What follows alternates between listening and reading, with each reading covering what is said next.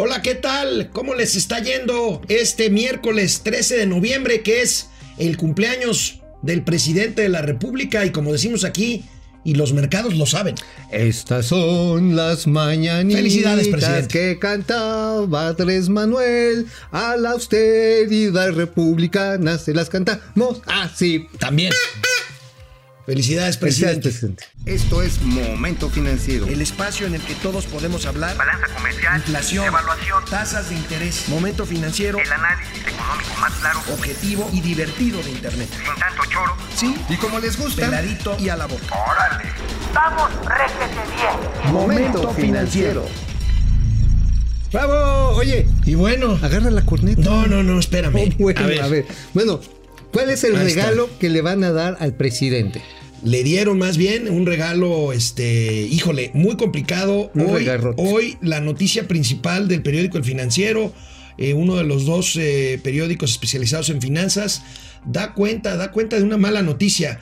Eh, Bank of America y Merrill Lynch, este gigantesco conglomerado financiero de los Estados Unidos, levantó una encuesta entre 26 manejadores de fondos de inversión latinoamericanos. Y en esta encuesta sale que los analistas están anticipando que México pierda pronto el grado de inversión. No se dice cuándo, pero el 77% de los fondos consultados prevén que esto suceda tarde que temprano. Bueno, a final de cuentas, ya incluso si uno empieza a revisar la evaluación que se hace de los papeles de deuda mexicana, básicamente 7 a 28 días, y bueno, también en los plazos más largos, lo que estamos encontrando, mi estimado amigo, lo que estamos encontrando es que ya en los mercados secundarios se está dando por descontado que México va a perder el grado de inversión. Eso es, O sea, eso es una muy es mala una- noticia. Recordemos, amigos, para que todos le entendamos, ¿qué es el grado de inversión? ¿Han ustedes, usted, ustedes oído hablar muchísimo de las calificadoras, las calificadoras que les han dicho? Bueno, pues son empresas dedicadas a evaluar simple y llanamente qué tan riesgoso es un país para invertir. Como qué tan personas, riesgoso, ¿no? como, es como un buró. Un es buró como de buró, crédito, a pero tú a puedes nivel- pagar las a deudas nivel nacional. Ese es- entonces, amigo,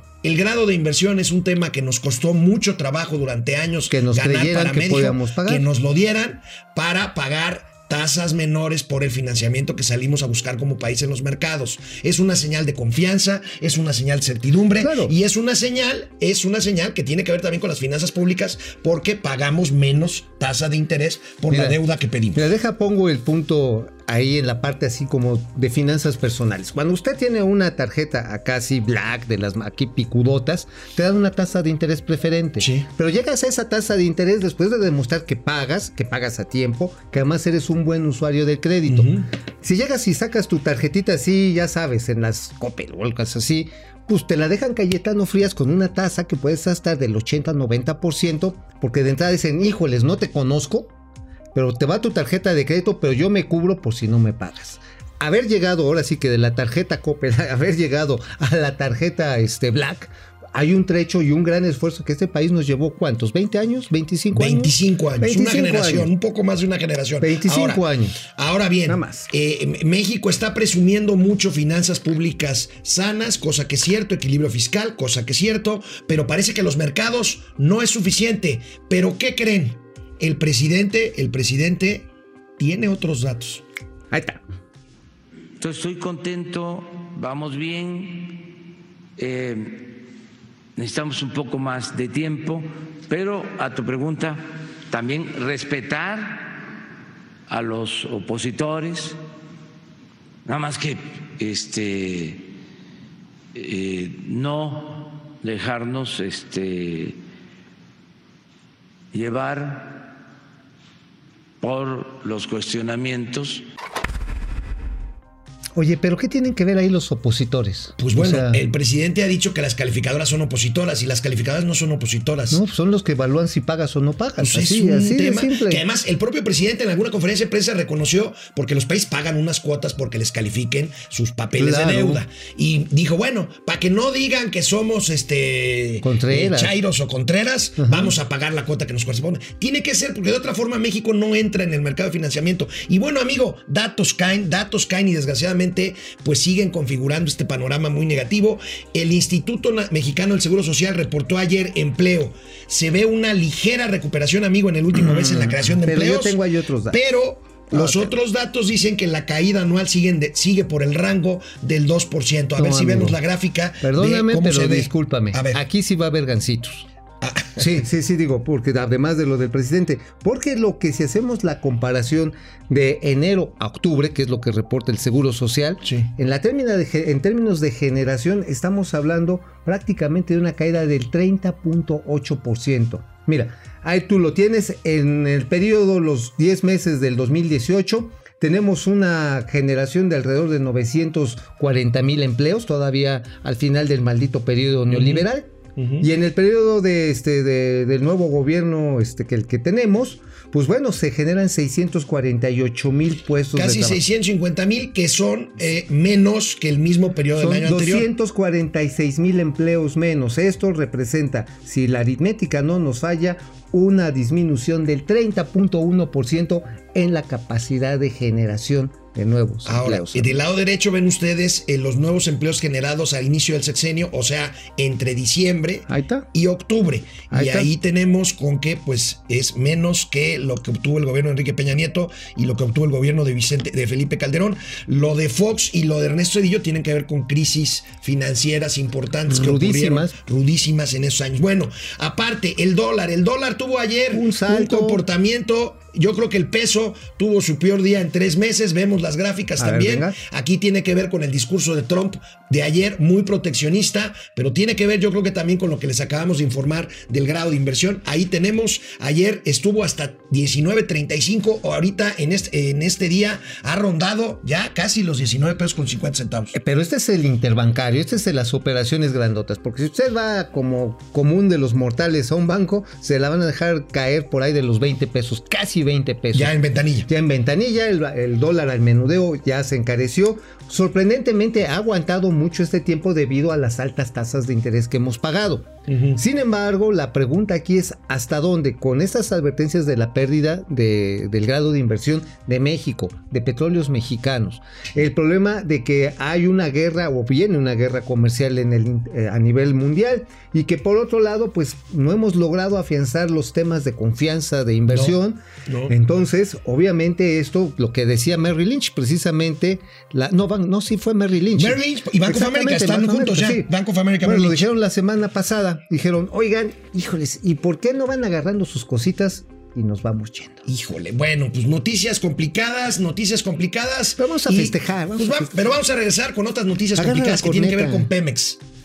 Regresamos después de una pausa. Ayer Mauricio Flores Arellano se metió a las cloacas de Pemex, a las cloacas de Pemex y ayer en una serie de tweets de mi amigo Mauricio Flores Arellano dio cuenta de la seriedad del problema del hackeo informático Totalmente. a petróleos mexicanos. ¿Tienes información nueva del caso del hackeo a Pemex, mi querido Mauricio? Así es, ayer todavía a estas horas les estábamos platicando de que era un virus random, o sea, de esos que entran al sistema y que tarde o, o temprano, pues los pescas, ¿no? Como cuando vas y te metes a un, a un bar y agarras a ver quién sea y te besuqueas y te pega chancros, ¿no? Bueno, no.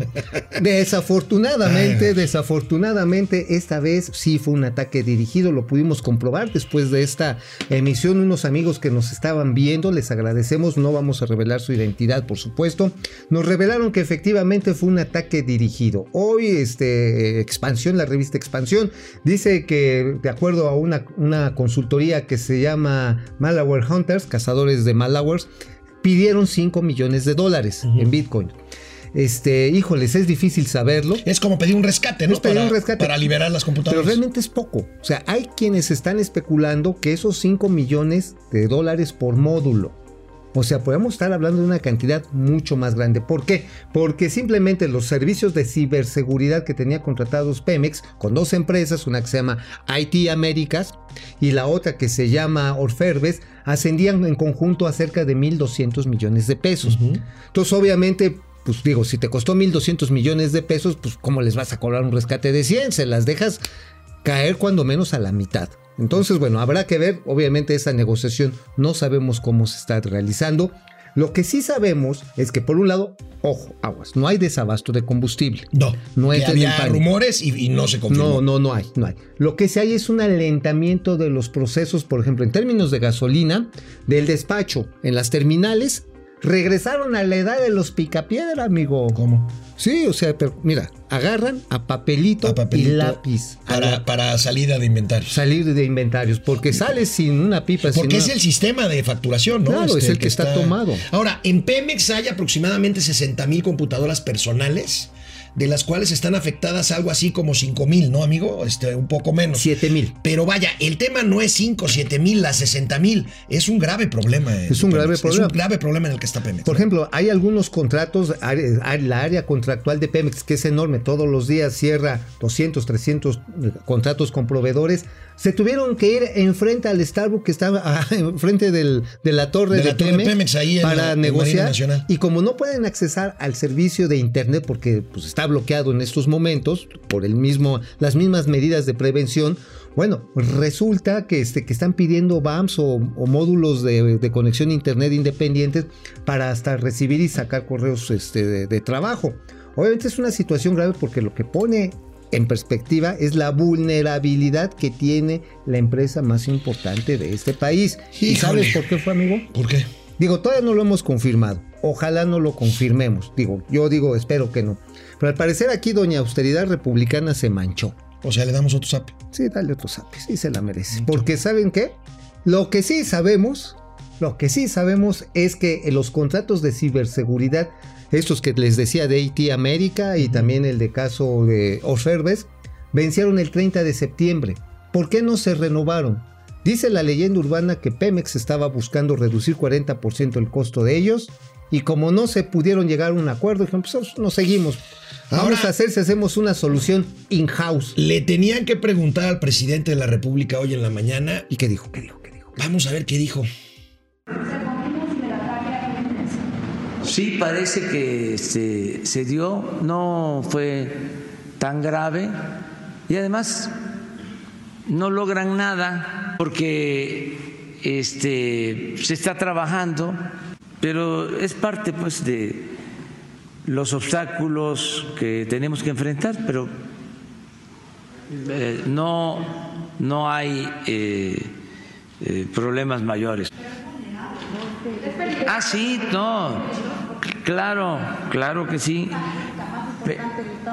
Sí, sí, sí, como, como todo, o sea, hay de estos ataques cibernéticos a bancos, este, en todo el mundo, sí, pero este, en el caso nuestro, pues se subraya más, se puntualiza más.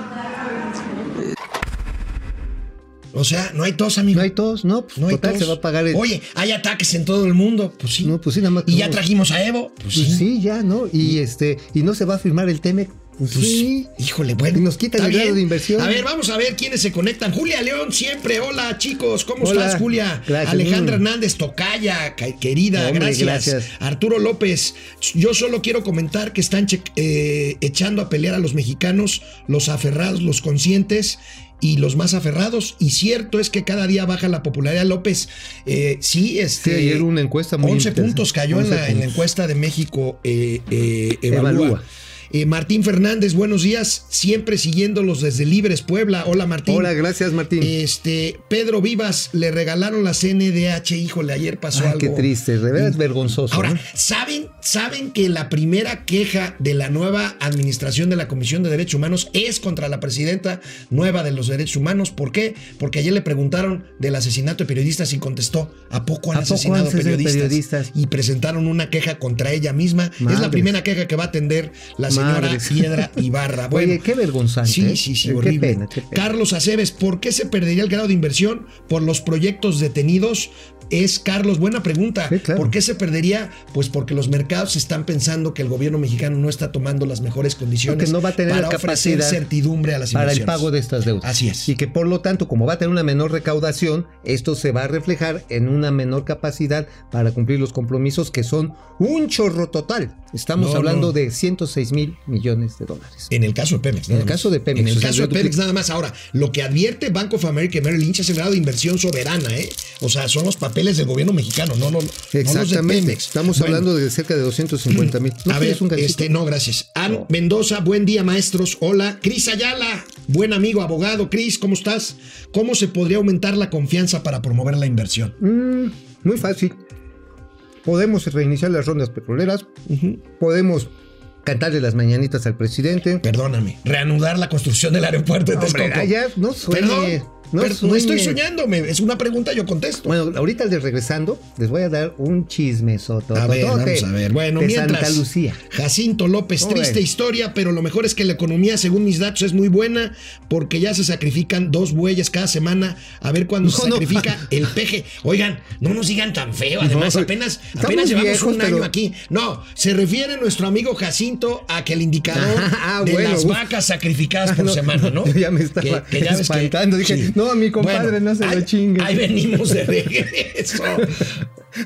Una pausa. A ver, amigo, pues antes de pasar al siguiente tema, ¿qué traes con Santa Lucía? Mm. Bueno, yo cada va. vez que toco el aeropuerto, el, el tema del aeropuerto te pones loca. Me encanta. bueno, ahora les va, es que me pongo como son Doña Lucía. Mm, ahí les va. Esto ustedes no lo vieron aquí ni yo, se los conté. Resulta que no hay uno, hay ocho proyectos, ocho proyectos ejecutivos para Santa Lucía. Han pero lo has- han ido descartando uno tras otro, tras otro. Ahorita ya va el octavo proyecto. Todavía no le encuentran la cuadratura. O sea, versión 8. Versión 8. Este, el eh, lo que es la Dirección de Obras Militares, el Colegio de, de Ingenieros Civiles Militares, que también ahí es un, es un general de alto rango que está metido, no sabe qué hacer. No sabe qué hacer porque definitivamente todavía les faltan los estudios aeronáuticos de impacto ambiental. El cerro ya lo pudieron quitar Le están viendo cómo le ponen las rueditas, ¿no? para, para Sí. sacarlo como el pasto del estadio de los, Eh, de los ándale, Cardenales sí. de Phoenix. Y luego, ¿No? Bueno, hay otro problemita ahí bastante, bastante rudo, que ya empezaron a meterse los trácalas, como siempre hay en la obra pública, y están ofreciendo que, oye, necesito que me rentes 20 tractores para mover tierra allá en Santa Lucía. ¿Y sabes qué están haciendo? Pues realmente nada más los ingresan, pero se quedan con el dinero, no pagan, y tú tus camiones ya no los puedes meter a trabajar en ninguna obra pública. Ahora, ¿cuántos camiones tiene de trascabo, bueno, para mover material ahí en Santa Lucía las fuerzas militares? Tiene 30. ¿30? 30. Entonces, ¿qué necesita? A ver, nada más, da- tú que visitaste varias veces la obra de Texcoco, En paz ¿cuántos, ¿cuántos camiones habían en su momento Cuatro mil. Cuatro mil camiones. Cuatro mil. Me acuerdo de un reportaje que hiciste. Sí, cuatro, Cuatro mil. mil. Cuatro mil. Aquí hay 30 y están arrendando los restos. Mira, ya ni me digas, Pues, me pero ¿saben nada? Ahí te va, ahí te de va. Es que mira, yo me pongo loca y tú te, y tú Sí. te pones llorona. este, bueno, nada más, para terminar el chismo que está re bueno. ¿Sabes qué están haciendo con los otros camiones? Los que están arrendando, para que no se vea mal el rollo, toda la apariencia acá.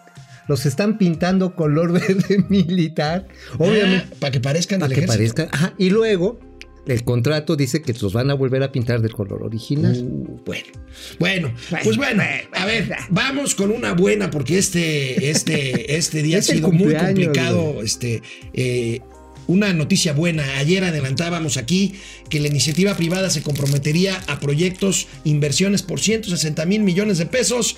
Así lo consigna hoy la primera plana de nuestros amigos del economista, pero Mauricio Flores tiene no otros datos, tiene más datos. Tenemos los detalles. A ver, ¿cómo Tenemos los detalles, ahí les va. Esto era como la canción de los perritos, ¿no? Ajá. O sea, inicialmente el Plan Nacional de Desarrollo contempla 1.600 proyectos.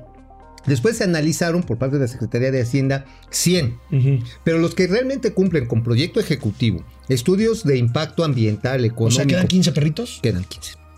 Y ¿De, son 100, ¿De cuántos? de 1.600. Y quedan 15 perritos. Quedan 15 perritos. Pero bueno, lo importante Ahora, de si estos... se ejercen estos Ah, 160 es mil millones de pesos, maravilloso. Además, ¿no? los demás perritos que, pues, que a volar, ¿no? Aquí lo importante, mi estimado amigo, es que casi todos son con inversión privada. Ah, ok. Aquí hablamos mucho de las terminales portuarias que está haciendo National Standard Finance, pero también están los desdoblamientos y no es por la, no es la taiviña. otra vez. Tú ya te, ya te emocionaste. Es que él escucha desdobladas y dice a dónde voy. Pero bueno, los desdoblamientos de las concesiones carreteras en cinco tramos son muy importantes porque estarían agregando cerca de 24 mil millones de pesos en inversión privada. Obviamente no es tan inmediato, pero son buenas. Aquí el- la pregunta es, ¿y dónde va a catalizar la inversión pública? Que eso es lo que esperamos saber el 26 de noviembre. Y así lo explicaba el que la, importante. cabe- la, la cabeza visible de este esfuerzo empresarial es el presidente de la Concamín.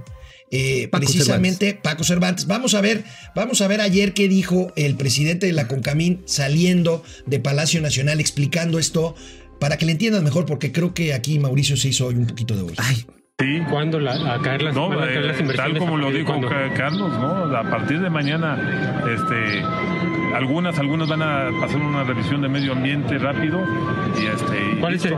¿Qué tipo de obras, por ejemplo, podrían estar ya arrancando? Son, las carreteras y ampliaciones a los aeropuertos. ¿Cuántas serían? ¿15? ¿Cuántas? Son- Son 15 proyectos de inmediato, de inmediato, pero el global son 60.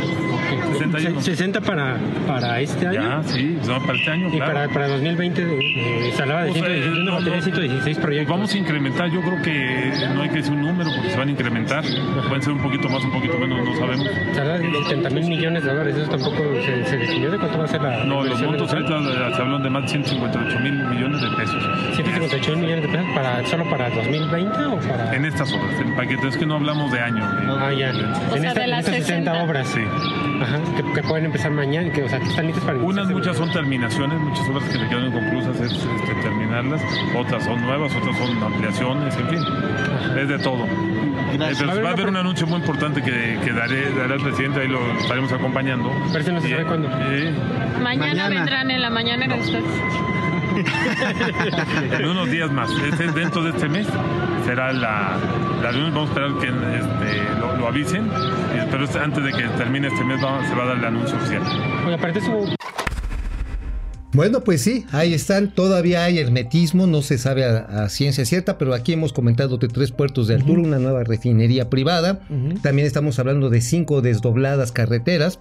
Y seguramente vamos a encontrar, ¿sabes? Esto va a ser bien interesante, proyectos de conducción hídrica. Ok. Ajá, esos en distritos Eso de riego. O sea, son importantes. Sí. Sin embargo, aquí el gran ausente, o la incógnita es si va a estar presente, es la inversión pública. Mi pregunta, amigo, es por qué un anuncio y otro anuncio y otro anuncio y otro anuncio. Y ahora resulta que ayer dieron un anuncio Para anunciar el anunciar el anuncio del Híjole. próximo 26 de noviembre, ¿no? El- es lo mismo, estamos regresando a un esquema en donde el evento No. es más importante que la realidad. Sí, no, no, no, no, y eso, híjoles, Va- no, vamos- Hay que, ojalá que cuaje, ¿eh? Vamos, sí vamos con los sabios comentarios Vamos, de vamos, quienes nos siguen. Eh, Rezongona Mandona, hola Mau y Alex, de, de cumple le pediría a López Peras al Olmo. Órale, bueno, pues unos globitos de alegría. A ¿no? ver, este David Márquez, saludos Mau y Alex, siempre Saludos. escuchándolos, muchísimas gracias.